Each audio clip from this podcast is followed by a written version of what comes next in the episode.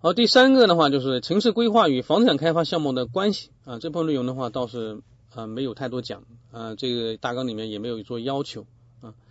这里面的话，他提到的就是说，房地产开发是城市建设的一个主要方式啊，主要方式。这里面的话就是说，像一些规划设计的话，它里面都是属于这种在在图纸上呢，都是怎么去建设，都是，但只有通过开发建设。这个途径，嗯，自己去开发建设途径，才能够把这个图纸上东西的话变成现实，啊，就说这种这个，它里面强调就是说，房地产开发建设是实现啊城市规划的一些主要途径。啊，没有房地产开发建设实施，那城市规划的话就是一个纸上谈兵。啊，这里面的话它是强调这一点啊，但同时的话，房产开发建设的话，你必须要符合啊城市规划的要求。第四个要点啊，城市开发项目管理应该遵循的制度啊，注意这部分内容的话，大纲里面是有要求的啊，是属于要求熟悉的内容啊。嗯，就是房地产开发项目，你在开发的管理当中啊，有些制度啊。实际上，我们现在这种这有关房地产开发啊一些相关的这种制度的话，是每年都会有啊，每年都会有啊，政策的话也是经常去变啊。但有一些内容的话，它基本还是就是说，这种总体来讲，也还是有些这种基本内容还是没有变化的。这个这部分内容的话，我们也是就是有些呃数据的话，我们还是要去看看的。这部分内容我们还是要去，至少我们要去了解啊，对这些内容的话，要要有一个了解。我们看一下这种这个房产项目管理应该遵循制度的话，我们第一个啊，第一个的话就是必须按照土地使用权出让合同设定的条件啊和国家划拨土地。的用地要求来开发利用土地，这个肯定是就是说啊，一个是就按照这种这个啊土地使用权出让合同设定的条件啊，或者是国家划拨土地的用地要求去开发利用，嗯，就是说这种这个按照这种这一些相应的这种条件啊，它一些用地的话，它里面又比如说用地的性质啊啊用地的强度啊等等啊，你必须要用这种这个按照这种这个啊要求去开发。房地产开发项目的这种资本金，嗯，占总项目投资的比例，嗯，不能低于百分之二十，啊，这里面的话就是这种这个有关这种这个开发项目的这种资本金啊，这种资本金的话，它来源的话，它有些啊，它是属于啊自自己这种这投资啊，有这种这个自身的这种资本金啊，另外的话还有一些这种这债务资本金啊，债务资本金的话，你比如说像银行贷款呐等等。啊，这这些就是说这种这个它资本金的构成，它可以是有多种多样啊。就说这种这个就是总总投资啊，就是总投资的话，它里面这种这个呃，它包含的这种这个内内容有很多啊。这种总投资它是包含了有，比如说啊，你项目自身的这种这个呃这种这个资金啊，还有就是像这种债务资金，就是银行贷款这块。它这里面强调就是说，你那房地产开发项目的这种资本金啊，就是本身的这种资金要占这种这个。投总投资比例不能低于百分之二十啊，不不能低于百分之二十。另外的话，项目开开发建设的话，应该啊就是统筹安排一些这种这配套的这种基础设施啊，你这种这个基础设施，基础设施的话，应该要根据这种这先地下啊后地上的原则去实施啊。第四个的话，就是这种这房产开发项目应该按照土地使用权出让合同的约动啊约定的时间啊动工期限去开发建设。啊，超过一年未动工的，那么就是要征收相当于土地使用权出让金百分之二十以下的这种土地闲置啊费用。超过两年未动工开发的啊，那么政府可以无偿收回土地使用权。啊，注意啊，这个是他这种这个有关这种这个就闲置土地的一些这种这个处理范啊这种这个处理办法啊。一年未动动工开发的，那么就要收百分之二十的闲置费啊。注意是土地使用权出让金的啊百分之二十，两年的就是要收回土地使用权啊。但现在现实当中的话，这种这个还是有很多这些这种这个开发项目啊，或者是这种这个迟迟没有动工啊。这里面原因有很多啊。这里面的话，它有一些这种开发企业的话，他也想各种办法来去这种这个啊推迟项目啊。有些的话，他就是说。开工啊，就挖一些这种沟槽啊，挖一些这种就算已经开工了啊，但然后实际上它又后面的这种这个啊，就施工的话就后面往后拖。还有的话就是改一些规划啊，这种这个规划一些稍微又变动一下规划，它又可以这种这个延后这种开工啊。第五个方面的话，就是转让房地产开发项目的话，应当符合的一些法定条件啊，法定条件。这个的话，就是一是就是支付全部的这种土地使用权的出让金啊，就是才能够这种这个并取得这种这个土地使用权啊证书啊，这个是可以这种这项目的话可以啊转让。第二的话是属于这种这个房屋建设工程的啊，属于房屋建设工程的，要转让的话，必须完成这种这开发总投资的啊，开发投资总额的百分之二十以上啊。成片开发的，那就要形成工业用地啊，或者是其他建设用地的条件啊，这才能转让。呃，另外的话，转让人和受让人应当在土地啊使用权变更登记手续完毕以后啊，到三十日内要去相关部门的话去备案。这个的话就是属于这种这个房地产啊这种这项目开发项目的这种转让的一些条件啊，这种转让条件。转让这种房地产开发项目的时候啊，没有完成这种拆迁补偿安置的拆迁补偿安置的合同的有关那些这种权利义务，也要转移给这种受让人。第七个的话，就是这种这个房地产开发项目应该符合法律法规的这种这个啊一些这种建筑工程质量啊、安全标准和技术规范啊。另外的话，这种这个房地产开发项目经竣工验收合格以后，才可以交付使用。嗯这部分内容的话是比较多啊，内容也是比较多。但这东西的话，我们去理解，甚至的去记啊，不要去这种这个一一字啊一字一句的去去去这种这个去记啊。另外的话，把一些这种这个一些数据啊，你比如说这种这个嗯，政府啊可以征收土地出让金的这种这个土地闲置费啊啊，或者说这种这个呃转让的条件呢等等啊，它里面有些相应的这种数据的话，我们要去啊去记一下。呃，我们举一个例子啊，就是房地产开发项目的这种这个资本金啊，要占项目总投资的比例不能够低于百分之多少啊？我们这里知道应该是百分之二十。另外的话，这种这个转让房地产开发项目啊，应当符合法定条件之一，就是要支付全部的土地使用权的出让金，并且取得什么什么证书啊？就是应该取得土地使用权证书。好，这个是有关。呃，房地产这种在开发的这种项目管理啊，项目管理应该遵循的制度啊。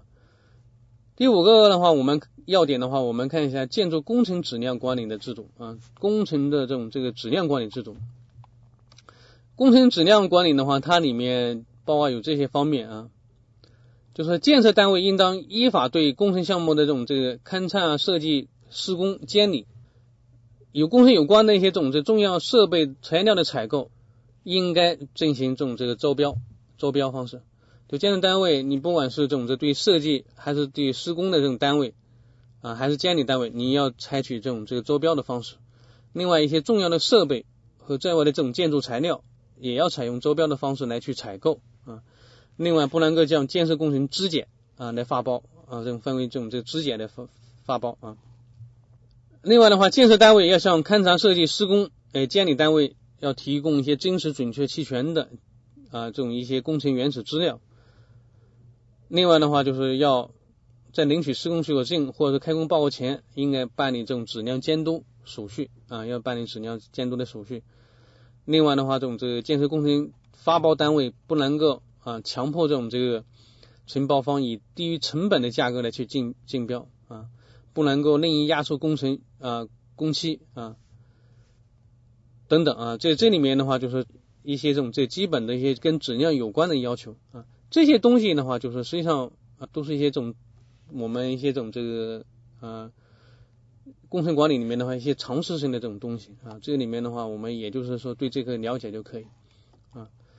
第五个的话，你比如说涉及建筑主体和城市结构变动的一些这种装修工程啊，那么建设单位应当在施工前委托原设计单位啊，就是有变动的这种这个。涉及到这种这建筑主体和呃承重结构变动的这种装修工程，那么还要委托原设计单位啊，或者是有资质等级的这种设计单位提出一些设计方案，没有设计方案的不能够去施工。这个的话就是有关质量管理的一些这种制度啊，这里面包含内容很多啊，但这些东西的话都是一些常识性的东西。第六个要点啊，房地产开发的这种施工许可证制度，施工许可证制度。啊，这个我们前面讲了，就是说这种这个实际上，呃，施工制度啊，它实际上包括这种这个许可证制度啊，包括我们前面讲的这种质量管理制度，还有就是说工程验收制度。啊验工程验收备案制度啊，这里面的话，这种书上是按这个顺序来来来讲的。这里面的话，施工许可证制度的话，它里面包括就是有工程报建和施工许可证制度啊。这里面的话，应该作为这种这个嗯这种这建设建设单位来讲，应该这种这个去开工之前啊，就是说开工之前，建设单位应该向工程所在的这种这个建设行政主管部门去申请报建啊，申请报建并申请这种这个施工许可证啊。没有取取得施工许可证的话，你不能够去施工的，不能去开工的。这里面施工申请这种施呃这种这个施工许可证的话，它有一些条件啊，比如说已经办理了该建筑工程的用地批准手续啊，就是用地是没问题啊。另外的话就是已经取得了这种工程规划许可证啊，就有规划工程规划许可证的话，就是你这个不是违章建筑啊，你可以可以让这种施工单位去建。第三的话，施工场地已经具备了一些施工条件啊，如果是需要拆迁的，那拆迁进度应该符合施工的这种要求。另外的话，已经确定了这种这种施工企业啊，已经确定承包的这种施工的企业，应该按规定工程啊这种招标啊，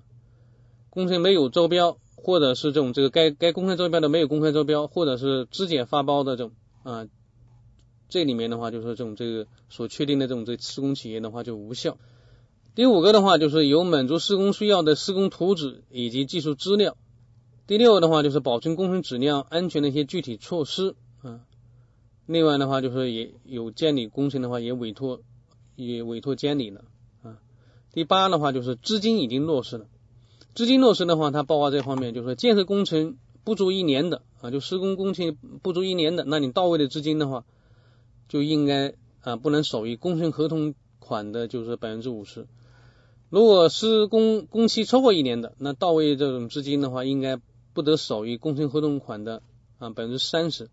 建设单位的话，应该提提供银行出具的这种到位资金证明啊。有条件的话，可以实行银行付款保函或者是其他第三方担保啊。这个的话就是有关这种这施工许可证，它要领取的条件啊。这部分内容的话，这种这个。嗯，大家还是要去了解啊，这里面也不一定去一一字一句的记啊，也也要去了解啊。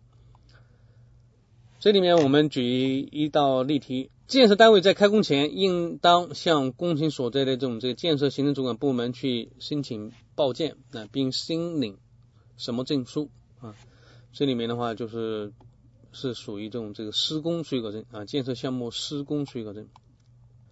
好，我们看一下这种这个第七个要点啊，工程竣工验收的这种这个备案制度啊，这里面的话就是竣工验收的话要求有啊这种这个